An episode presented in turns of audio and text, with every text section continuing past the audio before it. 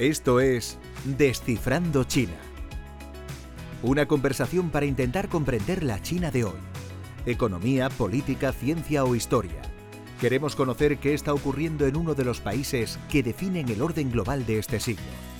Este podcast está producido por la Fundación Consejo España-China, la principal institución española de diplomacia pública dedicada a China.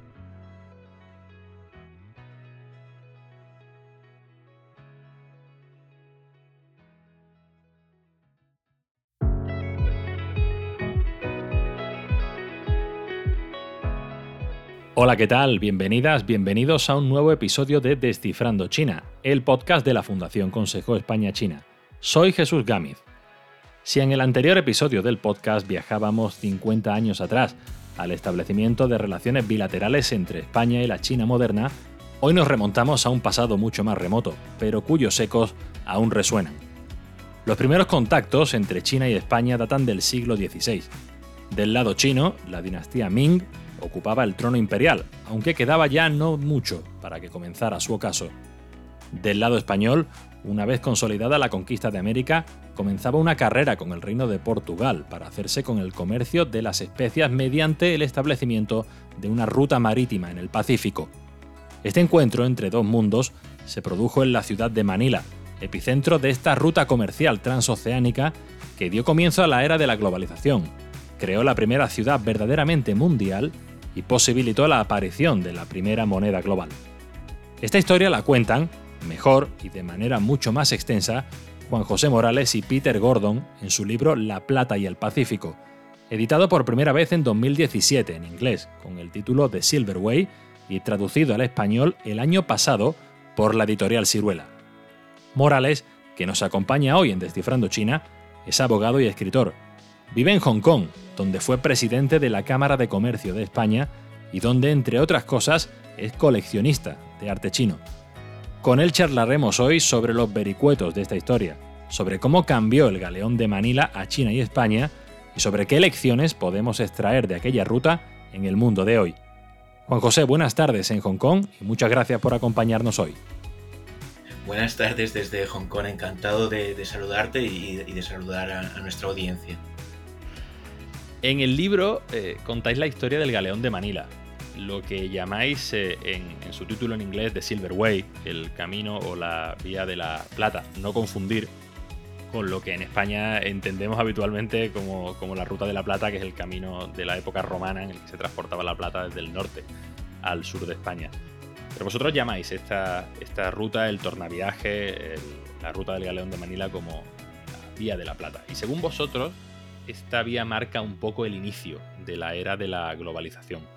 Pero antes de, entrar aquí, me gustaría un poco de contexto de en qué punto nos encontramos cuando esta ruta se establece. Y me gustaría hacerte dos preguntas. La primera, ¿por qué competían España y Portugal en esto que llamáis en el primer capítulo del libro una especie de carrera espacial en el Renacimiento?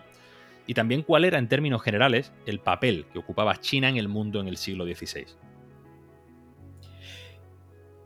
La eh, competición entre las coronas de Portugal y España eh, por explorar nuevos mundos tiene un objetivo muy concreto y muy tangible, que son las especias.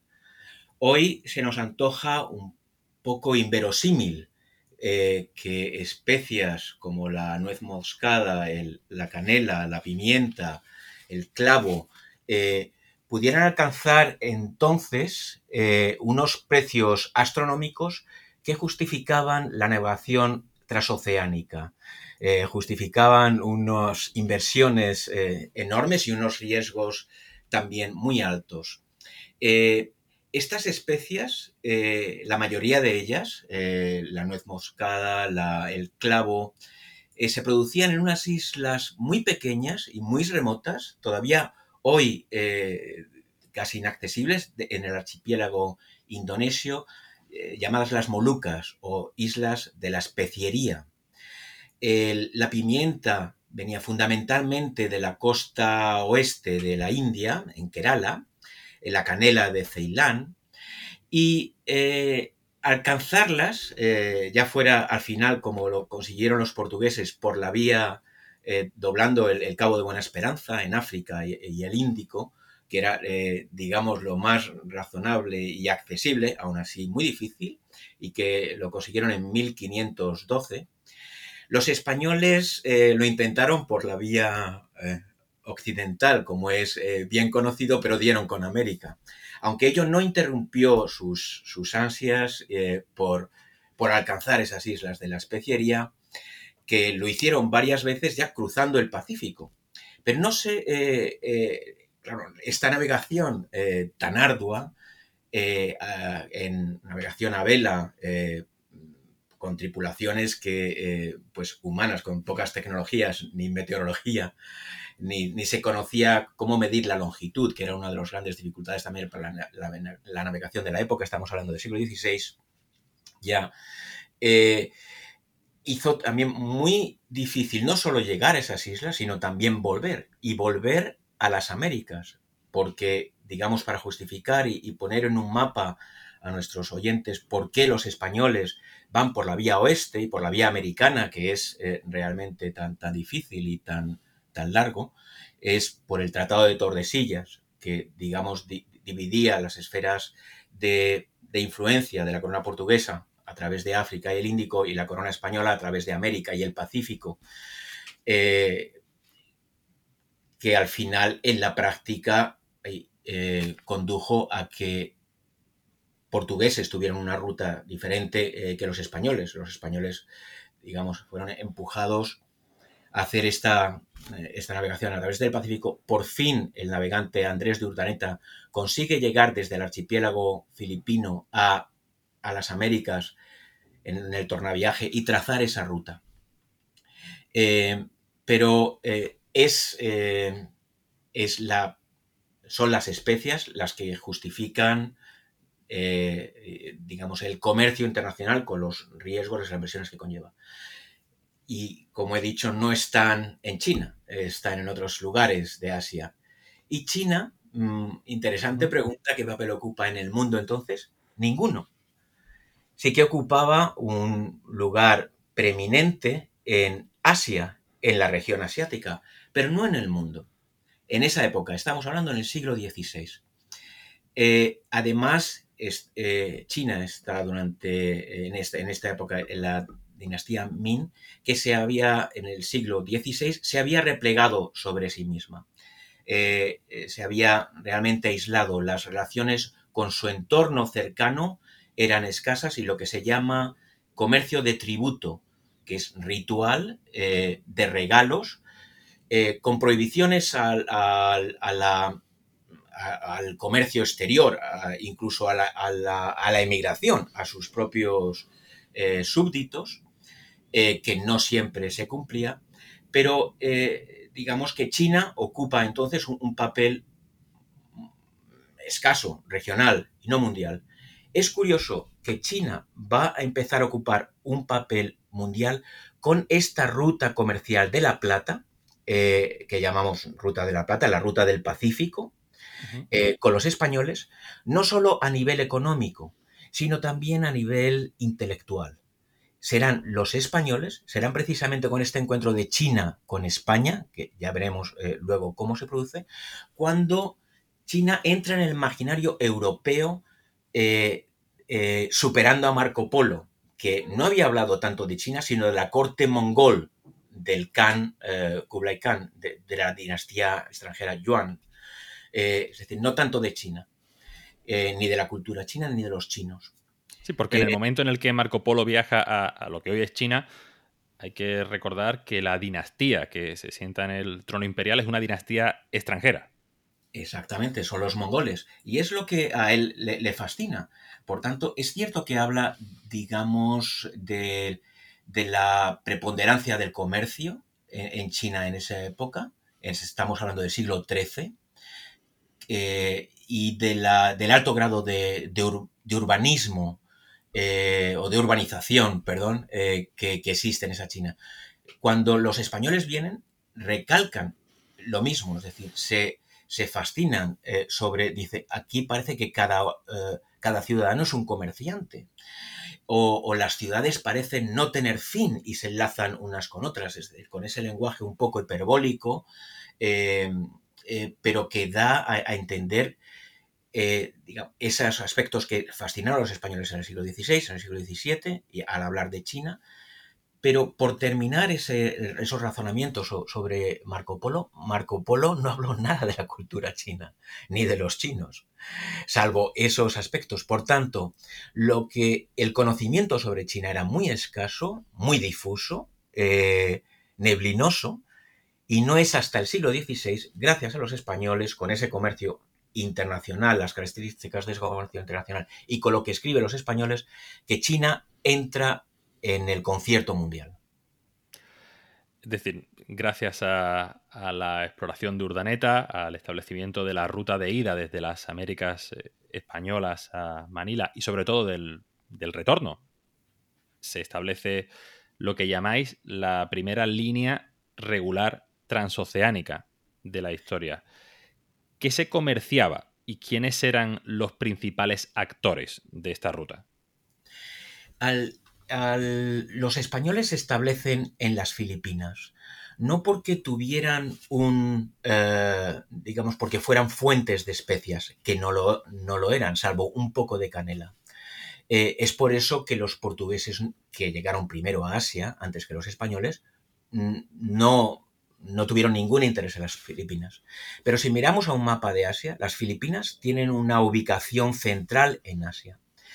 Y aunque los españoles al principio estuvieron en las que se llaman Islas Visayas, dentro de ese archipiélago de unas 7.000 islas, eh, y en concreto en Cebú, fue unos años más tarde, que se establece en 1565 con, con, Miguel López de Legazpi, fueron unos años más tarde, en 1571, cuando Legazpi conquista y funda la ciudad de Manila. La ciudad de Manila está ubicada en una preciosa y amplia bahía de aguas muy profundas. Por tanto, permite el, de, gran calado, permite entonces que, puedan eh, anclar eh, numerosas embarcaciones y, y, barcos de gran tonelaje. Y es la capitalidad de los españoles en Manila, en la gran isla de Luzón, lo que da más cercanía a China y son los chinos, que en ese momento eh, siempre habían estado comerciando con el sudeste asiático, pero en ese momento, en el siglo XVI, era de escaso nivel y de escasa frecuencia el, comercio de los chinos con las Filipinas, eh, que políticamente no eran, por supuesto, una unidad política, había, digamos, distintos sultanatos o, eh, digamos, con organizaciones eh, tribales o, eh, y religiones animistas. pero es la, la capitalidad de Manila, el establecimiento de los españoles en Manila, lo que atrae a los chinos del sur. Y empiezan a ofrecerles sus mercancías. Es decir, surge este comercio de manera espontánea. Pero desde el primer momento los españoles se dan cuenta que no tienen nada que ofrecerles que ellos ya no tengan. Y esta definición, que es que se ve en, nuestras fuentes varias veces, eh, y también por el, por el virrey eh, de Nueva España, Filipinas pertenece administrativamente al virreinato de Nueva España, lo que hoy es México y eh, América Central, enseguida escriben al rey Felipe II que no podemos ofrecerles nada que ellos ya no tengan. China es, está también industrializada eh, de manera muy superior a lo, que los europeos tenían por entonces. Es decir, ellos pueden producir sedas en especial, cerámicas, porcelana en particular, que es una tecnología que los europeos no alcanzaron hasta el siglo XVIII. Pero esto y estas frases y estas definiciones que se encuentran en 1571 eh, se producen dos siglos más tarde cuando los británicos eh, envían su primera embajada, más de dos siglos más tarde, que es Macartney eh, con el emperador Qianlong en, alrededor de 1790 y el emperador le dice lo mismo, no tenéis nada que nosotros ya tengamos. Esa es una diferencia bastante interesante y que es importante que, que, conocemos, que conozcamos y que entendamos. todavía no se ha producido la revolución industrial cuando esa embajada británica llega. Justo entonces se está produciendo, eso cambiará las tornas. Pero entonces, en, cuando los españoles llegan, siglo XVI, eh, no hay industrias que, las que mm, eh, en Europa, no solo en España, sino en Europa, que permitan una, digamos, un tráfico de comercio industrial. Pero los españoles sí que tienen algo que a los chinos les va a interesar y eso es la plata, porque es eh, la economía china ya había cambiado, digamos, su economía eh, en torno al patrón plata, pero no tenían suficientes fuentes propias de plata. Los españoles, con la América española, las, las minas, sobre todo de Zacatecas en América Central, en México, o en, el Perú, en el, en el Potosí, que ahora pertenece a Bolivia, eh, pues claro, tenían abundantes eh, fuentes de plata y además mecanismos que los españoles inventaron, tecnologías utilizando azogue o mercurio, que permitían una extracción más rápida, más económica. Eh, es, entonces es, es, algo como proverbial, una enorme coincidencia que los españoles vayan a tener precisamente lo que ellos más quieren. Y es así que eh, digamos, los productos que los españoles empiezan a comprar, les parece, eh, hay expresiones en las fuentes españolas que está todo de balde. Es decir, es, está muy, mm, no porque sea muy barato, eh, démosle la vuelta al argumento, y es porque la plata española tenía gran poder adquisitivo allí mismo. Y esto es... por su escasez. él por su escasez. Eh, en, Asia. Eh, eh, exacto, pues escasez. Japón sí que tenía fuentes, pero Japón no podía comerciar directamente con China, porque los chinos no lo permitían, entonces fueron los portugueses los que sirvieron de intermediarios, pero con la plata que traían los españoles a Manila, esta relación, digamos, va a ser mucho más directa. Y es precisamente por entrar, digamos, también, quizá, o adelantarme a lo mejor a lo que podemos hablar más tarde, que China sea el país más populoso de la Tierra, entonces, como lo es ahora, eh, y que estén basados en el patrón plata y que se comercie eh, con los españoles a través de plata, es lo que origina, eh, digamos, la proto-globalización o el primer capítulo de la globalización, porque la plata es en torno al patrón plata, se va a convertir entonces en, en la nueva moneda y más tarde en la primera divisa, como hablaremos más tarde. La otra pregunta que hacías es también muy importante. ¿Quiénes son los protagonistas? Eh, aquí se, son los chinos los que vienen desde, que desde las costas del sur, sobre todo de la provincia de Fujian, hasta Manila, que tardan unos 15 días con, el, monzón eh, eh, de, invierno que, digamos, que sopla hacia el sur en ese momento en, esa estación y entonces es, una, es un, periodo muy breve para que puedan venir. Es importante decir que no hay una, eh, digamos, una estructura o un paraguas institucional a ese, comercio. Es un comercio privado. Eh, con muchas cortapisas, tanto por lado chino y de las autoridades chinas que no quieren eh, digamos, comerciar con, nadie. Pero los fukianeses, los de la provincia de Fukian, sí, también por necesidad. O sea, hay muchos, digamos, los españoles dicen, China es un país muy rico, muy rico, pero sus gentes son muy pobres. Quizá por el, por el, por el infinito número de ellos también hay expresiones literales, también de nuevo con esa hipérbole. Es decir, son muchos contrastes, hay muchas hambrunas, entonces los chinos, sobre todo mm, estos muy emprendedores de la provincia de Fujian, pues eh, hacen de la necesidad virtud y empiezan a comerciar. No solo lo que se produce en el sur de China, sino en realidad lo que se produce en toda China, sobre todo la seda, la, eh, industria de la seda, no solo a nivel doméstico, sino a nivel genuinamente industrial. se produce, por ejemplo, los españoles apreciaban mucho las cenas de las sedas de Nanjing, que está en la provincia de Jiangsu, más al norte de lo que es eh, Shanghai, o las porcelanas producidas en, en Jingdezhen, que está en la provincia de Jiangxi, central, o mm, sedas que en la provincia de Guandón, otra provincia sureña, precisamente en, la región de Sunda, dentro de esta, de, esta provincia de, Guandón. De ahí vienen los llamados mantones de Manila, es decir, producidos en Guandón, pero se llaman de Manila porque Manila es el puerto.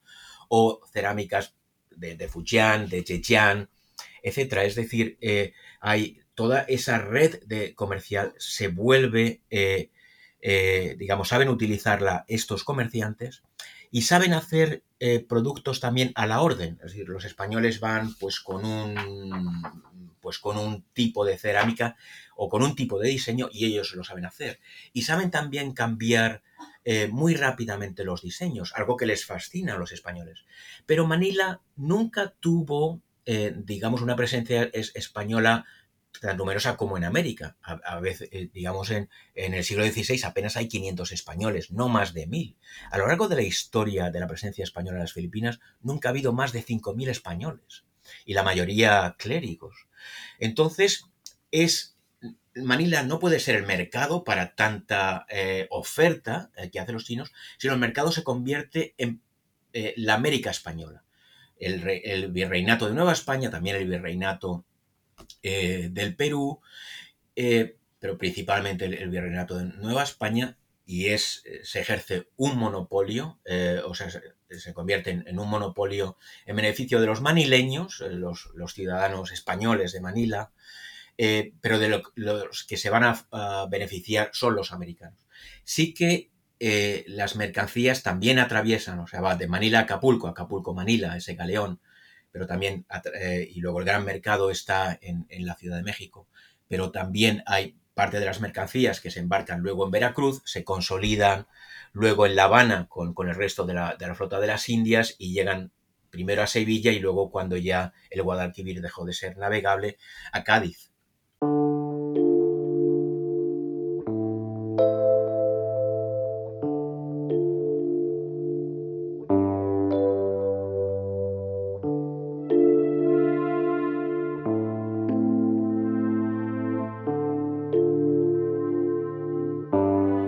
Cosa que me ha llamado la atención del libro y, también de esta conversación es que algunos de los debates de la época en torno al establecimiento de esta línea regular resuenan mucho con el presente y con algunos de los debates que se tienen hoy sobre cómo comerciar o cómo relacionarse con China. El galeón de Manila, como bien dices, habría dado inicio a una especie de protoglobalización, pero no tardaron en aparecer voces que abogaban por el proteccionismo y la ruta se limitó rápidamente, primero a dos viajes al año, después a uno, porque, como suele ocurrir con el comercio cuando explota, es que hay daños colaterales y hay, hay perjudicados y hay damnificados, ¿no? En efecto, eh, digamos, eh, aunque inmediatamente se ven los beneficios, hay varias razones que la corona española ve para, para limitarlo. Eh, y entonces la mejor manera de limitarlo es con un galeón al año, al, final, aunque al final eh, lo que se hizo también es construir galeones cada vez más grandes, de 300 eh, toneladas al principio a 500 toneladas durante buena parte, hasta 1500 toneladas, incluso 2000 toneladas. Estos, estos galeones fueron los, los barcos en la, en la edad de, de, la vela, los más, más grandes de la historia fueron realmente enormes, enormes contenedores. Pero había muchas razones para, eh, para limitar eso. En primer lugar, eh, lo, que las fuentes dicen eh, muy, muy a menudo, muy frecuentemente, es que no es, lo consideran peligroso que se deslice tanta plata hacia, hacia, hacia, la vertiente transpacífica, hacia, hacia las, hacia Filipinas ¿no? y el comercio con China, eh, que lo creen eh, es por razón de Estado más importante para la zona europea, la península ibérica. Eh, también por las protestas de las sederías, sobre todo de la, industria incipiente o bueno, antigua realmente en Andalucía, de las sederías en, en, Andalucía, que son las que más sufren, porque... Y las sederías también en, en, México. Eh, Hernán Cortés eh, ya había fundado sederías en México al principio, pero son los que realmente sufren de, un, flujo de sedas que son de mucha mejor calidad que vienen mucho más deprisa, que están mejor diseñadas y que son incluso mucho más baratas, mucho más baratas a pesar de todo ese viaje que las sedas que se eh, vendían, por ejemplo, en Sevilla. Entonces, este también es un poco inconcebible el comercio exclusivamente privado en esa época. Es decir, no es una cuestión de la corona española, es una cuestión eh, de, la época. entonces, hay una intervención enorme en ese comercio. En primer lugar, el propio galeón pertenece a la corona. Eh, la, tripulación va pagada por la corona. Hay, un sistema muy complejo que se llama de pancada, como los pocos comerciantes de Manila se les permite que, eh, que compren eh, tal cantidad y que se que, se, que se almacene correctamente en, el galeón. Que el galeón normalmente iba sobrecargado. Más de una vez se hundió precisamente por ir sobrecargado. Entonces sí que hay, por supuesto, también impuestos, eh, lo que se llama almojarifazgo, que en, español se han conservado esos términos fiscales eh, de raíz genuinamente árabe hasta época reciente. Ese almojar,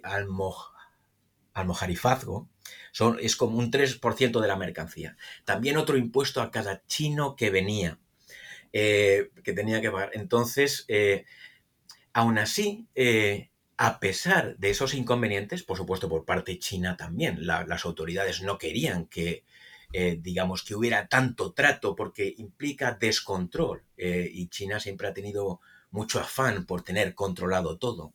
Entonces, o con un sistema de licencias en, China, ¿no? Para los que, los que se iban. Pero Manila se convirtió en el puerto más importante de Asia durante 200 años. Hay numerosas pruebas que atestiguan que esto es así. Y entonces, siempre, eh, digamos, tanto la dinastía Ming como la dinastía Qin intentaba eh, eh, establecer un sistema de licencias para que, digamos, controlar controlar ese comercio exterior que era eh, eminentemente privado y dividido en clanes, a veces en competición entre sí y también bélica, o sea, se peleaban los unos con los otros en, China por, por, hacer este mercado. Pero el mayor número de licencias que, concedió China durante más de 200 años fue con Manila. Es un dato, eh, mm, digamos, eh, muy, concreto que, que habla a las claras de la importancia central de Manila. Y aquellos que conseguían, por ejemplo, licencias para ir a, lo que se llamaba la Conchinchina, hoy que es Vietnam o a Camboya, etc., al final no iban a Vietnam eh, o a Camboya, sino que se iban a Manila. Eh, bueno, fue un magneto también para, para los japoneses hasta que cerraron sus fronteras en 1640 y para todos los comerciantes del, sudeste asiático. Contáis que no era fácil controlar este, este flujo comercial y que también como, como ocurre hoy, cuando, cuando los estados ponen límites o, cortapisas, los actores privados implicados bueno, se intentan buscar la vida, por así decirlo, por utilizar una expresión eh, coloquial, para saltarse las restricciones, para, para darle la vuelta a, esta, a estas barreras y para, y para seguir comerciando. Esto ya ocurría entonces. Ya, esto eh, es, una de las lecciones de este, digamos, de, nuestro estudio, de nuestra reflexión, que no pretende ser un estudio anticuario, ni pues ver la historia, un capítulo lamentablemente olvidado, pero que tuvo tanta importancia, tanta relevancia y que en su día ya se, se reconoció esa importancia. Nuestra, eh, eh, digamos, nuestra intención era dar claridad y actualidad a lo que ocurría eh, y como bien dices, eso tiene una relevancia actual. Mm, también por, por, decir una expresión un poco coloquial, no se le pueden poner puertas al campo. Y esta es una lección de la ruta comercial de Galeón de Manila, que es la, la de más larga duración de la historia, desde prácticamente de los españoles se establecieron allí en 1565, o si queremos ser más estrictos, estrictamente desde 1571 que se, que se establecen en Manila, hasta 1815, que con motivo de la, de la de Independencia de México, pues eh, ya, eh, ya carece de sentido, claro, no, no, no hay no, ya no, existe ese comercio. Eh, México, digamos, deja de ser España, deja de pertenecer a la monarquía hispánica, lo mismo que las nuevas eh, nacientes repúblicas americanas. Eh, sí que por volver a veces, ¿por qué decimos también la, ruta de la plata?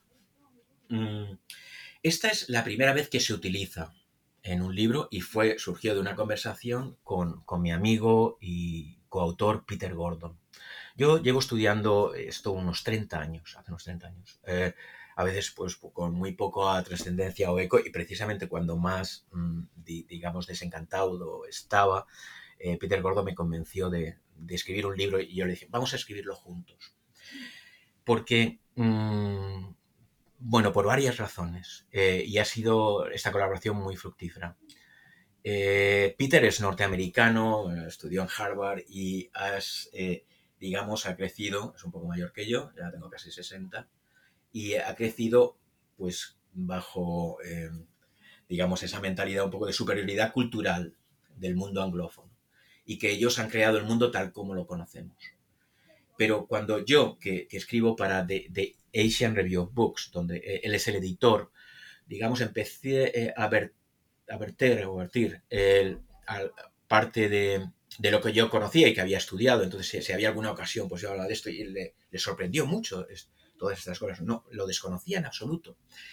Entonces, lo que intentamos fue, digamos, la justificación de este libro fue rebatir la narrativa eh, predominante eh, entonces, quizás ya no tanto ahora, eh, el libro se publicó por primera vez en inglés por la editorial Penguin en, en 2017, de que la globalización no había nacido fruto de ideas liberales y de las eh, del libre comercio que ya digamos en el siglo XIX empezaba a ser más una realidad y desde luego no con las eh, instituciones del Bretton Woods, del Fondo Monetario Internacional, del Banco Mundial y la Organización Mundial de Comercio. No, había nacido en otro ámbito eh, donde digamos, no, no existía ni, siquiera un marco eh, de relaciones internacionales. No existían relaciones entre, entre China y España, por, eh, digamos, más bien a nivel oficial, más bien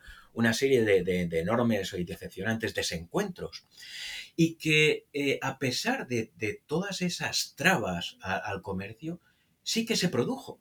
y se desencadenaron efectos de mayor interrelación o mayor o menor integración y de mayor o menor independencia o interdependencia, que son las dos características de la globalización, y que se daban en, entonces con este comercio, primero un comercio alrededor del mundo. Por primera vez se produce enlazando el Pacífico como lo hizo el navegante Urdaneta, conociendo no solo cómo se va de las costas americanas a Asia, es decir, de, sino también de Asia a América, ya por fin se enlazaba el mundo. Solo se puede hablar de globalización. Eh, vamos, esto parece una tautología, pero es, la, es, elemental. Solo desde ese momento. Y las mercancías ya pueden navegar alrededor del mundo. Y las personas. Y las ideas. Y hay una primera, eh, digamos, ciudad internacional, mundial, como es realmente México, con enorme influencia asiática en ese momento, que solo ahora lo empiezan a redescubrir. Entonces, también vimos, y termino ahora eh, con un, digamos, una especie de, explicación quizá o preámbulo poco largo de por qué este nombre Ruta de la Plata.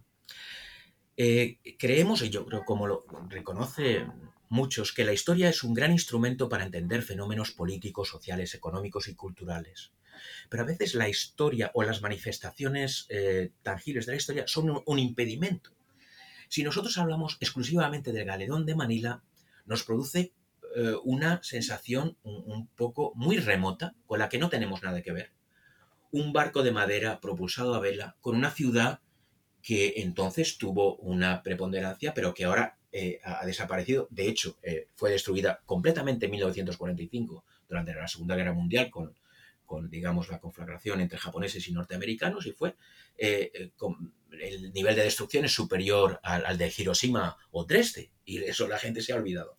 Y es una ciudad sola, eh, digamos, alguien de México o de Bolivia o de los Estados Unidos se va a identificar con eso. Es decir, con, con esa ciudad, con ese barco, eh, con ese tipo de navegación? No. Pero si le damos otro nombre, como en este caso Ruta de la, de la Plata, que se lo inventó Peter en una de nuestras conversaciones de, de, café, como él habla de español, dijo, le vamos a llamar Ruta de la Plata, y yo me reí mucho, ¿no? Pero sí que tiene razón, y digamos, es, un concepto al, que no hay tampoco que, ceñirse, es un, es un, instrumento que nos permite reflexionar eh, y actualizar lo que fue aquello. Como has recordado varias veces, es de enorme actualidad. Parece que ocurrió ayer. Lo mismo que podemos reflexionar eh, hoy, eh, ya lo reflexionaban entonces. Y no es una ruta más de la seda, como si China fuera el centro del mundo. Eh, ellos lo, lo, dicen ellos, o sea, lo que es Chunkuo con sus dos famosos caracteres. pero no lo es. Lo importante es la relación y es la relación bilateral y multilateral que se produjo entonces. Eh, y que es, no, fue no solo económica, sino que esa ruta comercial fue también catalizadora, transmisora de, eh, de relaciones culturales muy, muy importantes, eh, que, que si tenemos ocasión me gustaría hablar más tarde. Y se contrapone también a la ruta de la seda porque esa ruta de la plata no solo une el mundo hispánico con China, sino que tiene efectos en toda la región asiática y tiene efectos mundiales. Esos, las rutas llamadas de la seda, que también son un invento, no han existido rutas de la seda. Eso fue, digamos, un concepto eh, creado por un antropólogo alemán a finales del siglo XIX y que ha tenido mucho éxito, pero un éxito reciente. O sea, cuando yo llegué aquí a, principios de los años 90, eh, no se hablaba mucho de la ruta de la seda. Eso ha sido relativamente reciente, que ahora se le empieza a, empieza a cuajar y se ve que es, que es útil es fértil hasta, hasta, hasta cierto punto, ¿no? Como digo, o sea, los nombres los instrumentos son, son herramientas, no hay que eh, tampoco eh, ceñirse exclusivamente a eso, pero sí que eh, una ruta de la pata, la nuestra ruta de la pata tuvo unos, unos efectos mundiales, globales. Hay una serie de aspectos concretos en torno a esta ruta que también me gustaría comentar contigo. Uno es el de, de los flujos humanos de cuando se generan oportunidades comerciales, allí que va la gente a, aprovecharlos. Dais un dato que es eh, bastante significativo, que es en 1586 había en torno a unos 10.000 ciudadanos chinos en Manila y en 1602 el número se había multiplicado por 3.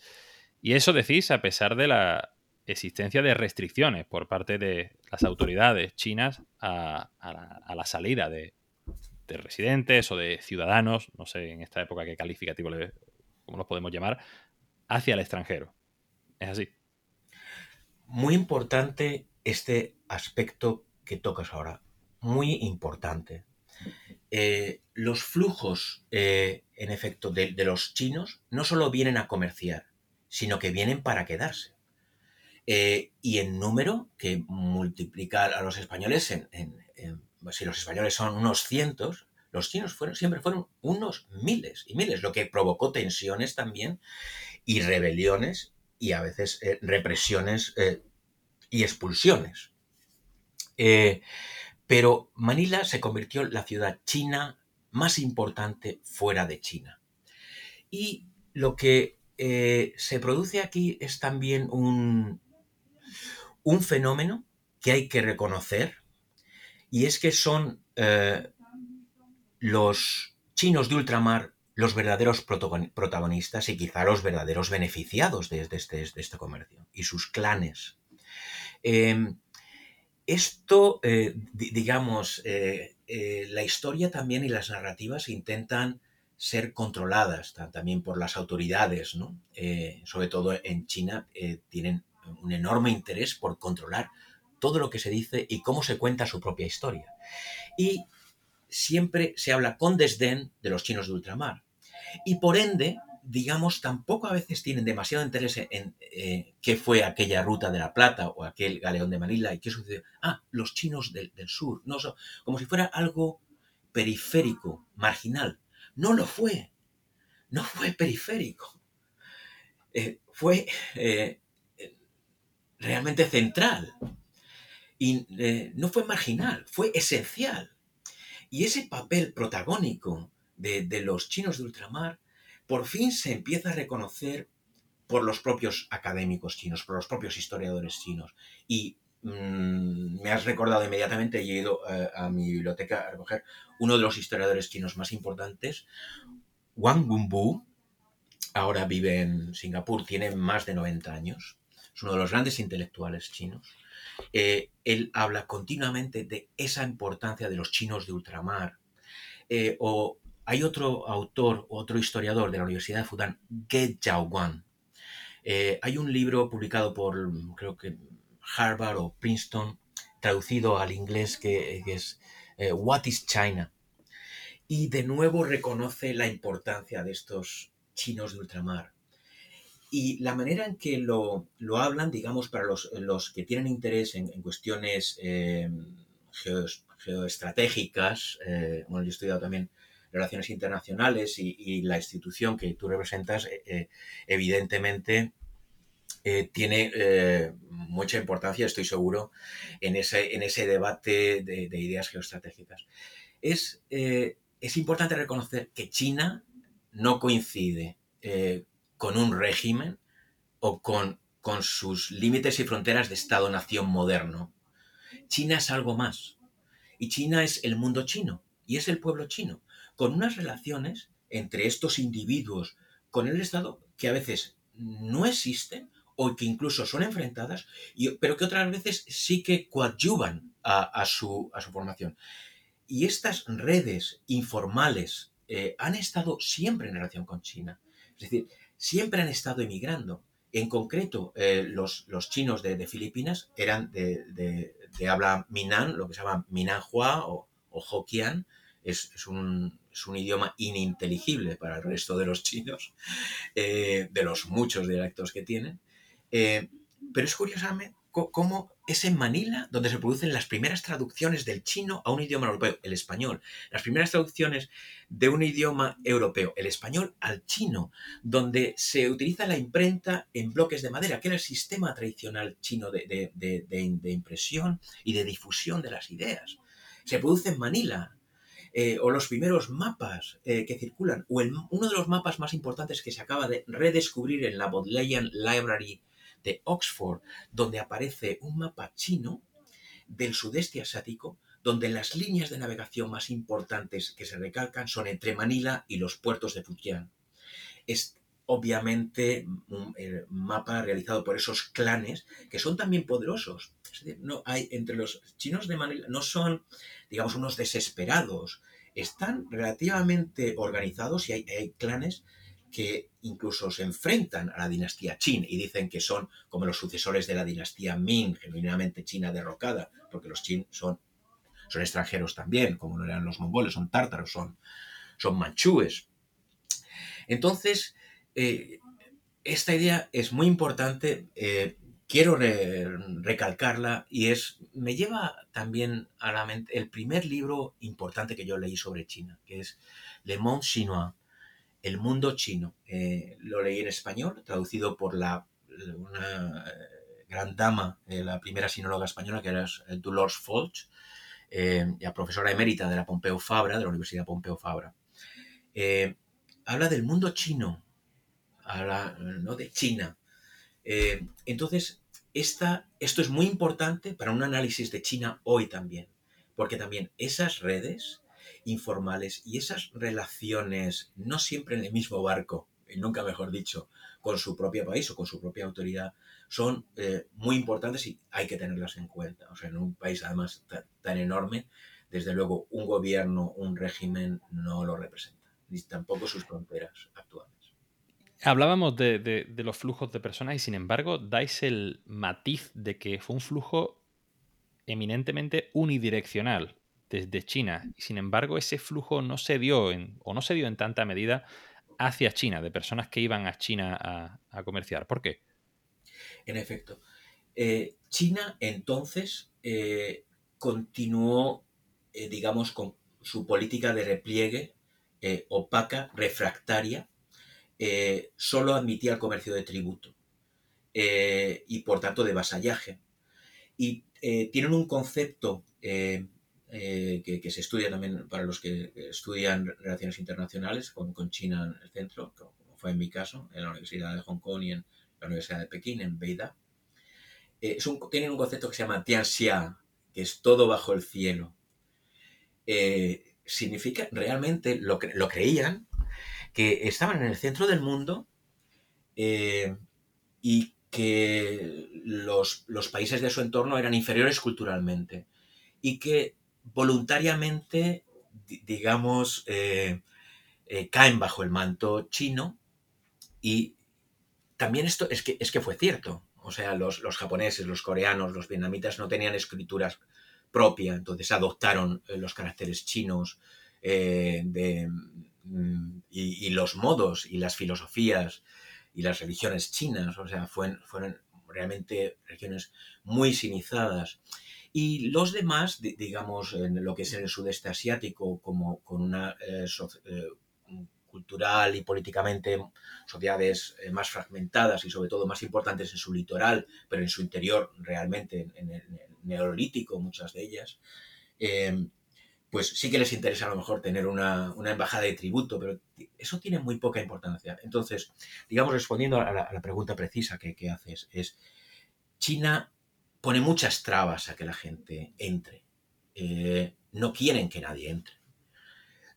Realmente los primeros europeos en entrar a la ciudad europea, perdón, a la ciudad prohibida, en Pekín, en 1601, ya muy tarde, fueron Mateo Ricci, jesuita italiano, y Diego de Pantoja, jesuita español, al que también nos hemos olvidado de él. Es decir, 1601, realmente muy tarde.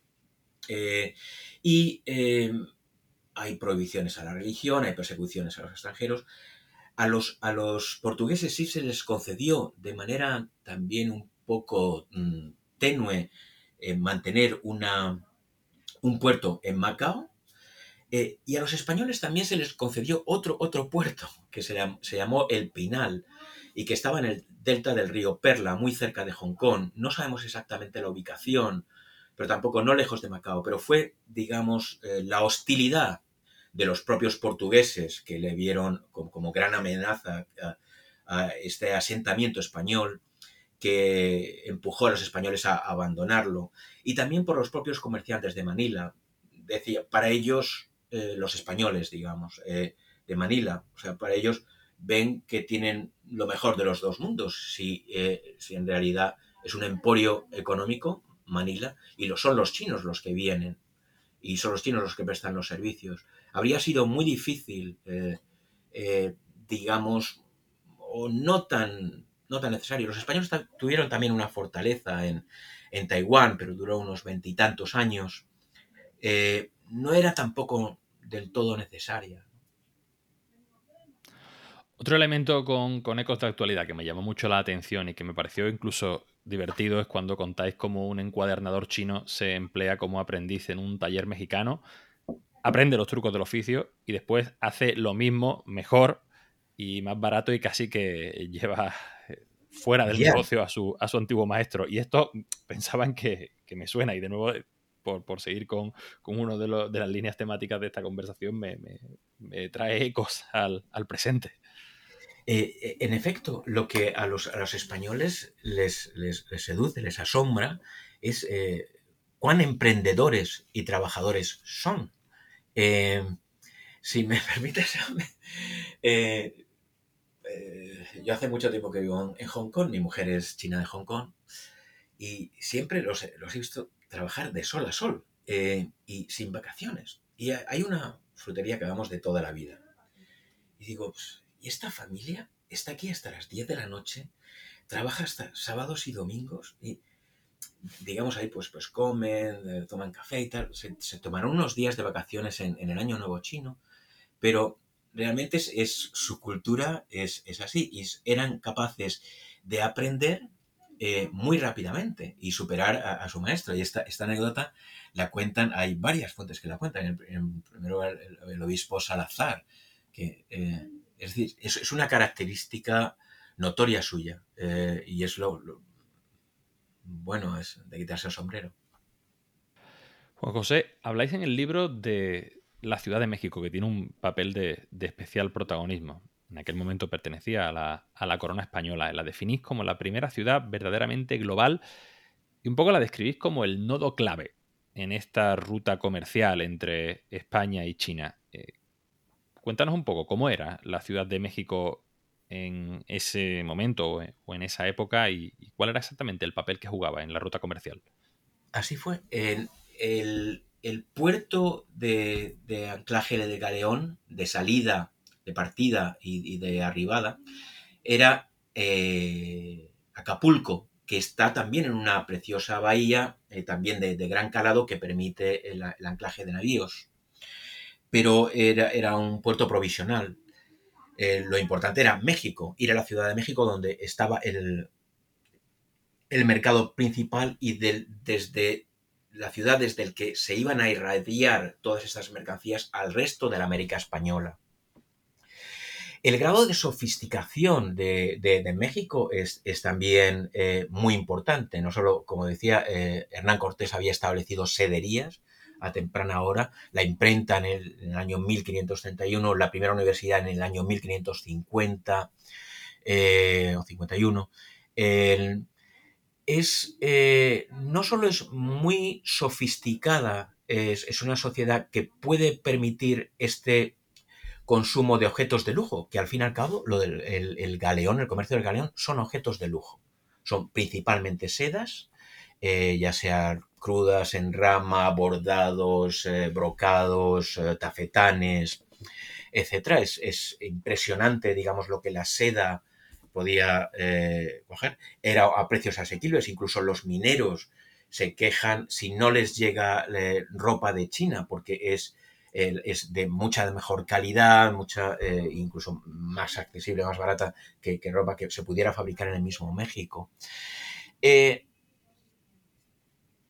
Es tan importante eh, la influencia de, de objetos que vienen de Asia que ha habido una exposición recientemente, no sé si tengo el libro aquí, que es Made in America en el eh, Museum of Fine Arts eh, de Boston, uno de los más importantes de los Estados Unidos. Hace unos años que se celebró una exposición sobre productos de influencia asiática producidos en América, en la América española. El, digamos, el flujo de porcelana influyó en en la producción de la cerámica local en México, en concreto en Puebla, lo que se llama cerámica eh, talavera poblana, que no es porcelana, es, terracota, es, digamos de la, española, eh, que se hacía principalmente en Andalucía, aunque se llama de, talavera. Eh, la, cerámica española que, que, se exportaba a la América española era de Andalucía, porque aunque Permíteme que, me desplace un poquito. Pero es terracota con un brillado, de estaño, con un esmalte de estaño. Es decir, que eh, mm, no es impermeable al agua. La porcelana china sí. Pero bueno, es en Puebla, Puebla de Los Ángeles, en México, que se establece una gran industria cerámica pero que es terracota con estaño, e imita al blanco y azul de la porcelana china. También eh, se pinta en China en biombo. Y eh, si están en Madrid pueden ir al Museo de América y ver biombos que se hicieron en México, cuando el biombo es un instrumento, es una mampara eh, típicamente china o japonesa, con quien también comerciaban los españoles en Manila y que incluso en esa, en ese, en esa mampara, en ese biombo que se está en el Museo de América, eh, incluso están las nubes con paños de oro, lo mismo que en el periodo Momoyama del Japón.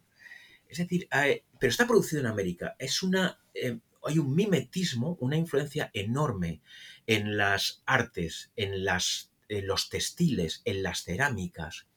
Y de esto se hizo eco este museo, eh, Museum of Fine Arts, uno de los más importantes del mundo, en Boston me habría gustado que este, este tipo de iniciativas se produzcan en, España, o sea, para ver eh, también quiénes somos y, de dónde venimos. Pero hay una última influencia eh, o digamos papel eh, esencial de México, que es como centro del, conocimiento de Asia. Es en México donde digamos, tienen un conocimiento de Asia de primera mano. Y ese es el, ese es el que se difunde luego por los españoles en, Europa, ¿no? sobre todo con, con, González de Mendoza, que fue un agustino, digamos, nacido en La Rioja, muy joven se fue a México, eh, y se convirtió un poco en gran experto de China a distancia. Incluso eh, Felipe II lo, nombró embajador, una embajada que se canceló, eh, pero dado sus conocimientos, el Papa le invitó a escribir un libro sobre China, cuyo conocimiento lo había, digamos, consolidado en la Ciudad de México. y que se publicó su, su, gran libro Historia de la China, que es el primer libro importante sobre China, se publica en español en 1585 en Roma.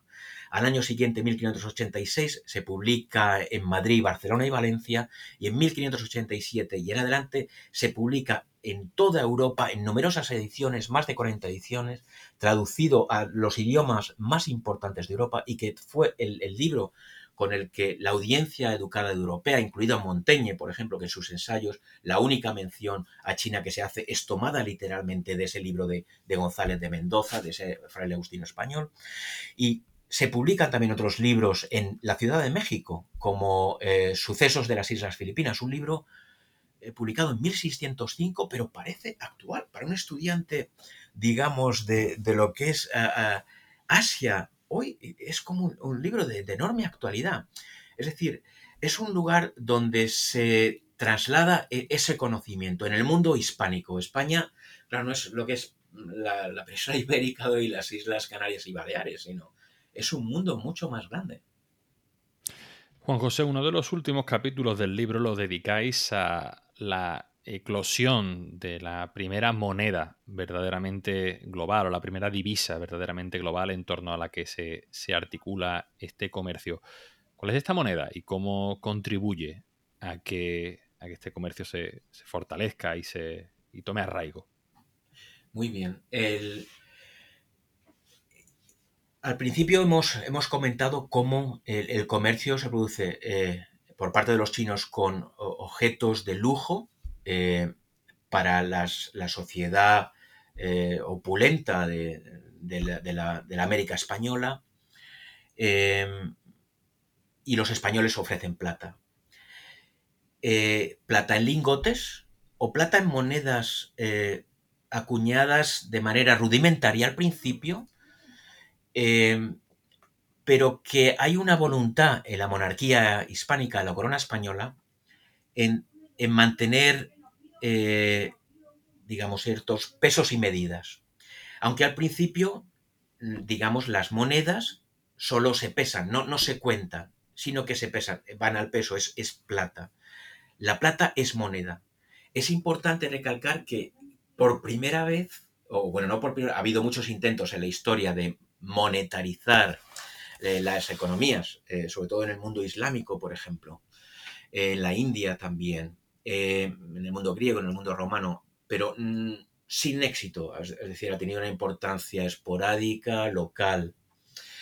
Aquí por primera vez adquiere una importancia mundial, es decir, desaparece el trueque, o el trueque empieza a tener muy poca importancia. Es curioso que hace solo muy, muy pocos siglos que ha pasado. Esto los españoles llegan en el último eh, tercio del siglo XVI a China con su plata americana, eh, pero hasta entonces lo que, eh, digamos, se hacía es, el trueque de unos textiles por otros, de a veces unas bagatelas o lo que se llaman bujerías por otras, pero con esa plata, la plata se convierte en moneda. Pero con la evolución de esas monedas eh, hay un hito, eh, digamos, una tecnología, una invención o una superación tecnológica en el año 1731-1732, que los españoles consiguen una moneda eh, troquelada o acuñada con modernos sistemas tecnológicos. Está cerrada en el canto, tiene un borde un poco elevado, un diseño perfectamente legible, es una moneda moderna. Y eso ya permite, si la plata, es, eh, decir, desde el siglo XVI, por eh, influjo de los españoles, por su uso también en Europa, pero también en la vertiente eh, asiática, la plata ya se había convertido en moneda, es decir, los británicos y los holandeses cuando llegan a, Asia ven que tienen necesidad de conseguir plata como sea. La plata viene fundamentalmente vía galeón, eh, pero eh, viene a Asia vía galeón, pero la plata también circuló vía Europa, a través de toda Europa o a través del Índico, hacia la India y hacia México, eh, perdón, hacia China finalmente, de tal manera que va adquiriendo mayor valor cuando más cerca se encuentra de China esa plata, es decir, mayor poder adquisitivo. Eh, es por eso que todos querían tener plata en China, es donde más vale, es donde tienes más poder adquisitivo. Entonces, ese, eh, mm, digamos, ese, esa moneda española que le llaman peso o real de A8, eh, sí adquiere carta de naturaleza. Estamos en el primer capítulo de la, de la historia monetaria. Eh, esa moneda se convierte en divisa y es aceptada por todos, eh, digamos, por los mercados internacionales. Nace la primera economía global y China está integrada en esa economía global desde la primera hora. Hay veces cuando uno se integra, un país se integra, es muy difícil desligarse de ello. Crea, digamos, unas, eh, unos efectos que van más allá del control de las partes. Esa moneda, eh, mm, digamos, se basa eh, en reputación. Se mantiene el peso y la medida constantemente, a pesar de los altos y bajos de la política española, de su poder o de su llamada decadencia, etc. Eso se mantiene, entonces ese valor reputacional es lo mismo que está ocurriendo con el dólar americano. Por tanto, el dólar americano es el sucesor de esa moneda española. Bueno, incluso físicamente, la adoptan al principio con el mismo peso y medida, incluso el símbolo de esa S con dos barras viene en realidad de la palabra mm, peso, que también se utiliza con dos barras, es decir, hay, un, hay una evolución de esa simbología, es el dólar americano es el heredero directo de esa moneda española. Incluso cuando México se independizó, continuó acuñando eh, moneda que se llamó eh, dólar mexicano, le llaman en inglés Mexican dollars o Spanish dollars, le llamaban. En China ha sido moneda de uso corriente hasta el siglo XX.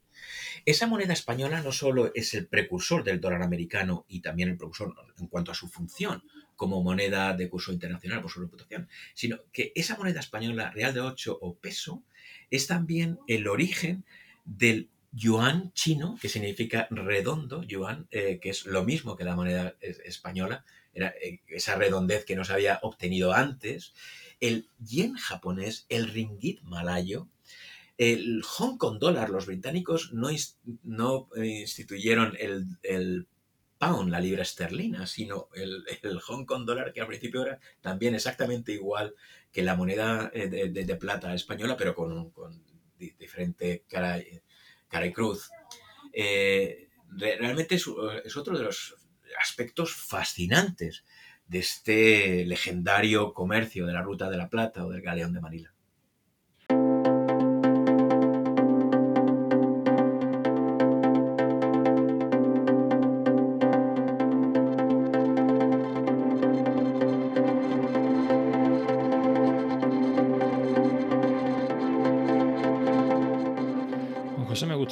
Concluir esta conversación con una reflexión general sintetizada sobre qué supuso esta ruta comercial tanto para España como para China y también preguntarte si crees que podríamos extraer alguna conclusión o alguna lección general sobre el establecimiento de esta primera gran ruta comercial global en un momento en el que ya se están poniendo en, duda o se estén tambaleando un poco los cimientos de la globalización, un momento en el que se habla mucho de bloques de, de de repliegue, ¿crees que podemos extraer alguna enseñanza de, este, de, esta gran explosión del libre comercio en el siglo XVI y XVII?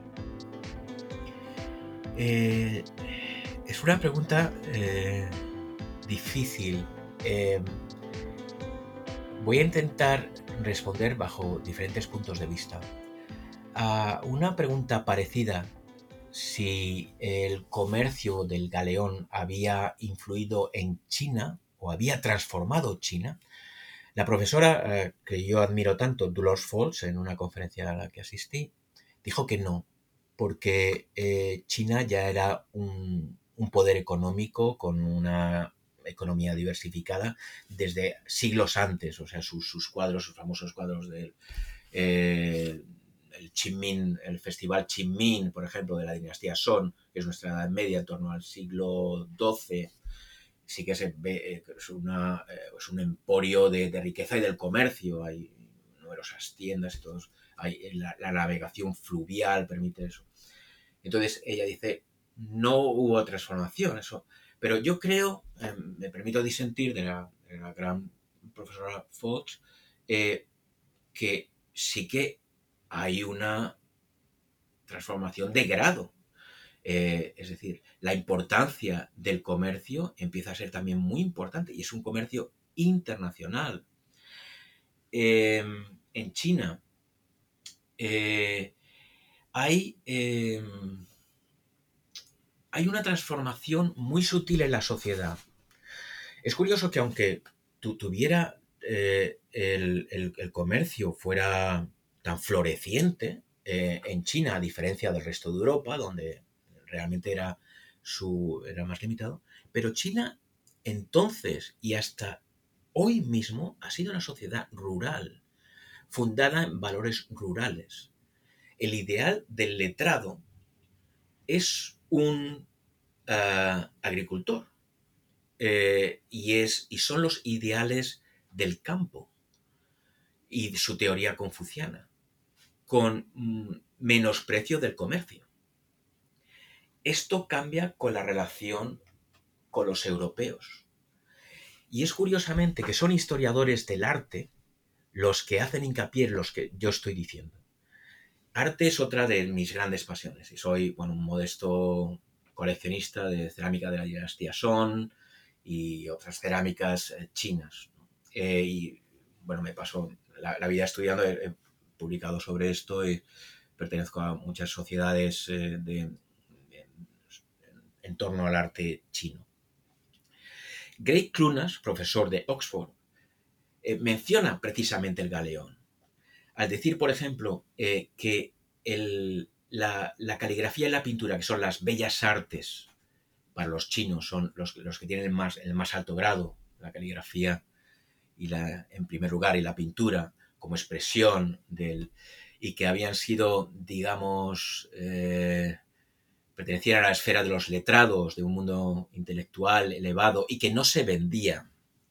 Esto cambia. Desde el siglo XVI, XVII ya se empieza a vender.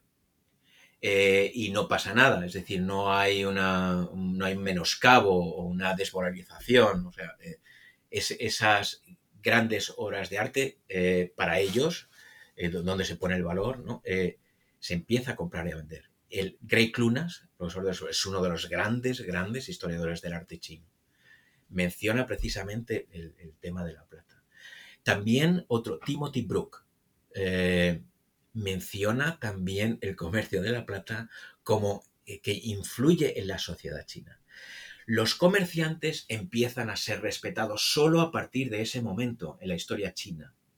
Y es cierto que entonces empiezan a adoptar también los valores de los letrados, los valores confucianos, y se quiere que se les acepte como uno más de ellos.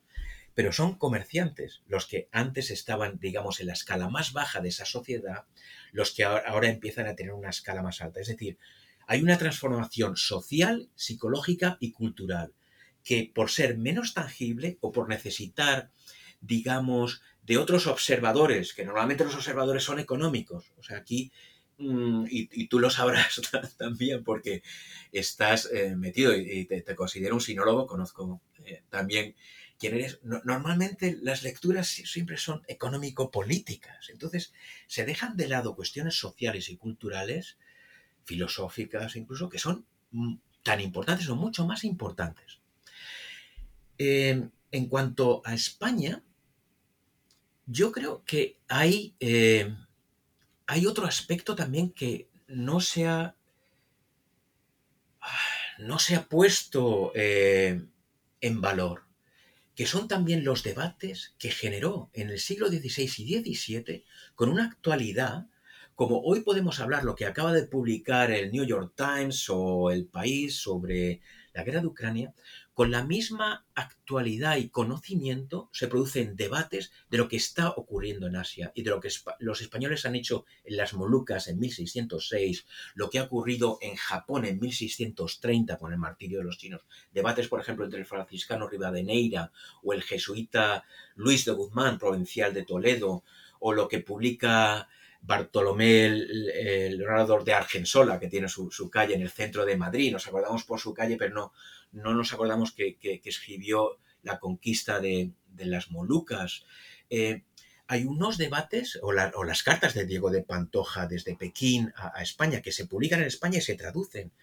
Hay unos debates eh, de los que yo eh, me, he dado cuenta gracias a un hispano que, de la Universidad de Virginia, que acaba de publicar un libro en inglés fascinante, hablando también de, esas ideas que transcurren en el mundo hispánico con, con una actualidad, con una frescura y con un conocimiento de causa, con un, digamos, nutrir los debates. A mí eso es lo que me fascina, lo que me gustaría hoy. Es decir, ese grado de sofisticación en el siglo XVI y XVII me parece inaudito. Y por supuesto, en numerosas ocasiones referencias a China, Japón, Asia en general aparecen en Cervantes, en Lope de Vega, en Quevedo. Eso, digamos, hay que ponerlo en valor.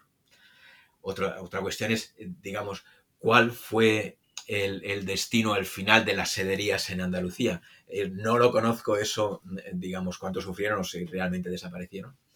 Eh, pero, digamos, hay quisiera hacer una conclusión eh, también, y es que hay un, em, digamos, al margen de esta, de, esta charla, has hecho un comentario antes que me ha fascinado y me ha tocado, que te ha parecido como un, nuestro libro, eh, La Plata y el Pacífico, como un canto al libre comercio. Eh, es curioso, es la primera vez que escucho esa observación y estoy de acuerdo, aún eh, diciendo, como tengo que decir, que nosotros, si, lo hay, no fue deliberado, es decir, no fue nuestro propósito ah, dar un, canto al libre, al, libre comercio. Em, ha sido de lo más neutral. Pero yo creo que al eh, sencillamente reflexionar como hemos hecho nosotros y actualizar y dar claridad actual a la historia del galeón de Manila, de la ruta de Manila, la ruta eh, comercial eh, y marítima de más larga duración de la historia, es de por sí un, canto al libre comercio, aunque no existía el libre comercio cuando ellos lo, produjeron, sino que tenía muchas trabas. Es, eh, digamos, porque se, se recogen esos anhelos, aspiraciones, los riesgos, las ansiedades de aquellos protagonistas pequeños y, bajos, desde el gran comerciante hasta el modesto marinero.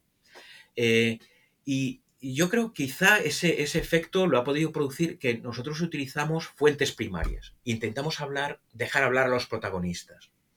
Eh, con hay las numerosas fuentes, uno de los grandes patrimonios eh, culturales o patrimoniales españoles es la documentación, que es fácilmente accesible hoy en día. Hoy puedes eh, acudir al archivo general de Indias y puedes coger lo que quieres, luego saber leerlo o, terminar de aburrirte porque a veces están sobre lo mismo y sobre lo mismo y tienes que seguir leyendo y repiten mucho lo mismo. Eh, pero yo creo que eso, eh, escucharles en primera persona es, lo que hay. Yo, yo, creo que es una tendencia natural el comercio y el comercio produce otros valores positivos, digamos, ese intercambio de, personas, de, ideas, de objetos. Al final es conocerse entre otros. Yo creo que eso ha sido, eh, hemos vivido un periodo de esta globalización eh, enormemente interesante. Por supuesto, hay que limitar los efectos negativos, hay que controlarlos, no hay que dejarlos que se descontrolen, ¿no? Hay que tener, eh, digamos, un, gobierno local eficiente, pero también unos esquemas internacionales de, de, de, coordinación, de gestión. Hay una última reflexión sobre esa globalización, digamos que es algo natural en contra de lo artificial, que es ponerle trabas. Y es eh, lo que es China hoy. Hay algo que a mí me molesta mucho, que, se hable del milagro chino. Eh, es un poco para mí como la pauta de decir, este, este sabe o no sabe, ¿no? Porque hay, mucha gente que escribe que habla de China el, fenómeno que ha ocurrido en China es producto de la globalización, no de China. Es producto de la relación, que es lo que yo he intentado poner énfasis durante nuestra conversación y, hemos intentado poner en nuestro libro. Es la relación. Eh, lo que es importante. En China no ha habido milagros. Ha habido la mayor inversión extranjera continuada y prolongada de la historia de la humanidad. la mayor transferencia de tecnología continuada, sofisticada, en la historia de la humanidad. La mayor transferencia de patrones de gestión como nunca se había producido. Siendo ese país eh, grande, eh, con peso específico, sí que eh, su virtud ha sido saberle poner límites. No dejar penetrar inversión en eh, numerosas parcelas como financias.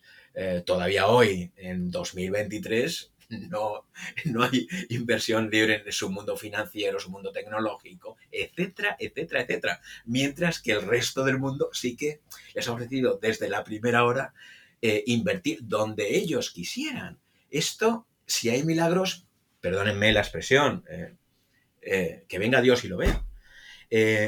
Aquí no hay milagros, es producto de la globalización, la China de hoy.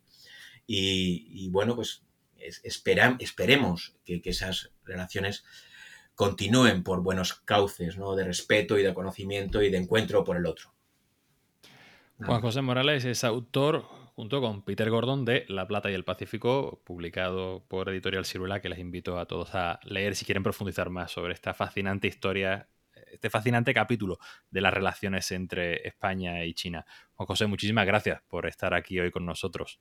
Muchas gracias a ti, ha sido un placer, de verdad. Muchas gracias, Jesús. Puedes seguir la actividad de la Fundación Consejo España-China en www.spain-china-foundation.org suscribiéndote a nuestra newsletter o a través de nuestros perfiles en Twitter, LinkedIn, Facebook e Instagram y nuestro canal en YouTube.